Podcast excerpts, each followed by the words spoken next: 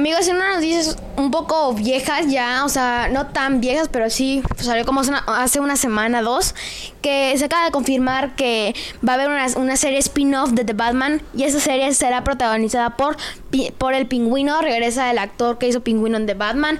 Esto lo acaba de confirmar HBO Max en su cuenta de Instagram, en sus cuentas, ya saben, en su canal, bueno, no en su canal de YouTube, pero sí lo confirmó en su cuenta de Instagram. Además, tenemos un spin-off de Arkham de to- todo lo que es Arkham de Batman. Y la verdad, amigos, díganme, ¿les pareció bien la película de Batman? Que haya muchos spin-off. Acuérdense que esta película ya pueden encontrar mi crítica de esta peli. Así que bueno, nos vemos en el próximo video. Bye, bye, bye, bye.